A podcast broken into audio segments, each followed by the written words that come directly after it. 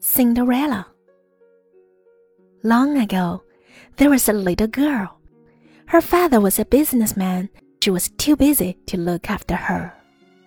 Then one day, the little girl's mother died. She buried her mother under a tree in the garden. The little girl cried before the tomb every day. Even the birds in the tree became her friends. Later, her father remarried. Her stepmother had two daughters. They had beautiful faces but evil hearts. They lived in her room, wore her clothes, and forced her to do a lot of housework. The little girl didn't have a room, so she had to sleep beside a stove and got very dusty. So her stepmother and the sisters called her Cinderella. One day, the king decided to hold a ball to choose a wife for the prince. Cinderella's sisters were invited to the ball. They were very excited. Hurry up, comb my hair. One sister ordered Cinderella.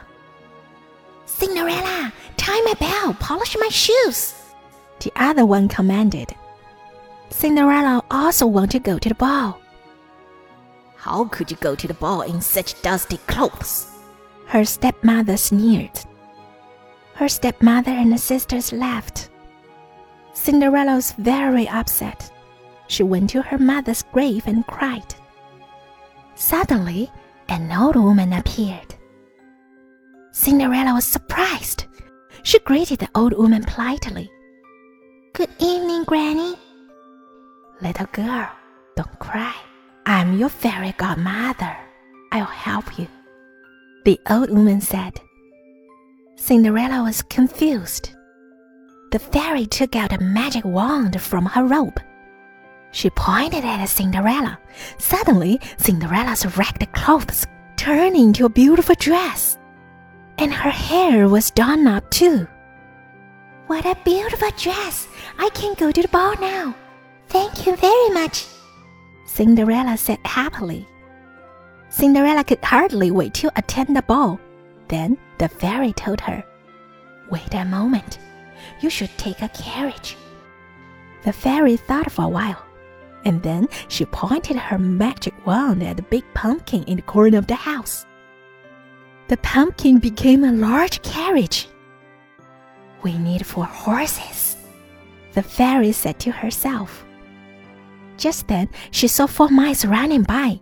So she waved her magic wand and turned the mice into four white horses. Then the fairy gave Cinderella a box. Cinderella opened it.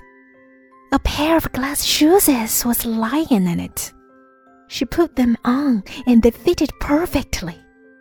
Cinderella thanked the fairy again and got into the carriage. The fairy reminded her, You must come back before midnight. After 12 o'clock, all the magic things will disappear. At the ball, Cinderella was so beautiful that everyone was attracted by her. Even her stepmother and sisters didn't recognize her. They took her for a princess from another country. When the prince saw Cinderella, he invited her to dance with him at once. He didn't dance with any other girls the whole night. It was almost 12 o'clock. Cinderella had to leave. She left the prince and ran downstairs to the door.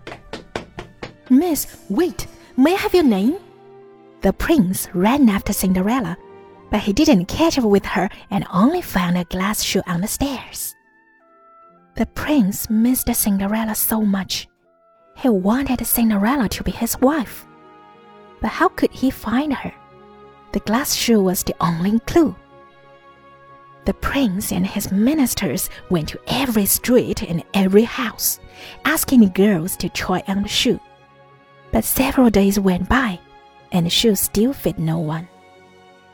One day, the prince and his ministers came to Cinderella's house with the glass shoe. The elder sister tried on first.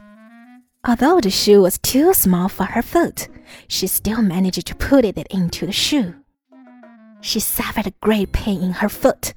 but she tried to act gracefully in order to please the prince. But when she walked out, the birds sang to the prince. The shoe is too tight. This girl is not a bride. Did any other girls go to the ball? The prince asked.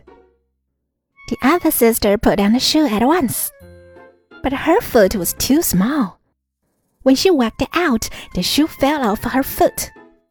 The birds sang again. The shoe is too big. This girl is not a bride.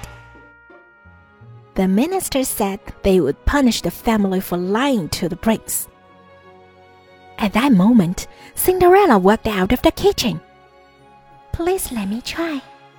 She put on a shoe. It fitted perfectly. The prince came closer and looked at her face. Yes, she's the girl, the prince said happily. Seeing this, Cinderella's stepmother and sisters were furious. Cinderella sat on a horse led by the prince. They went back to the palace. The birds sang, She is the beautiful bride. You will be happy forever. The prince and Cinderella got married. They loved each other and lived happily ever after.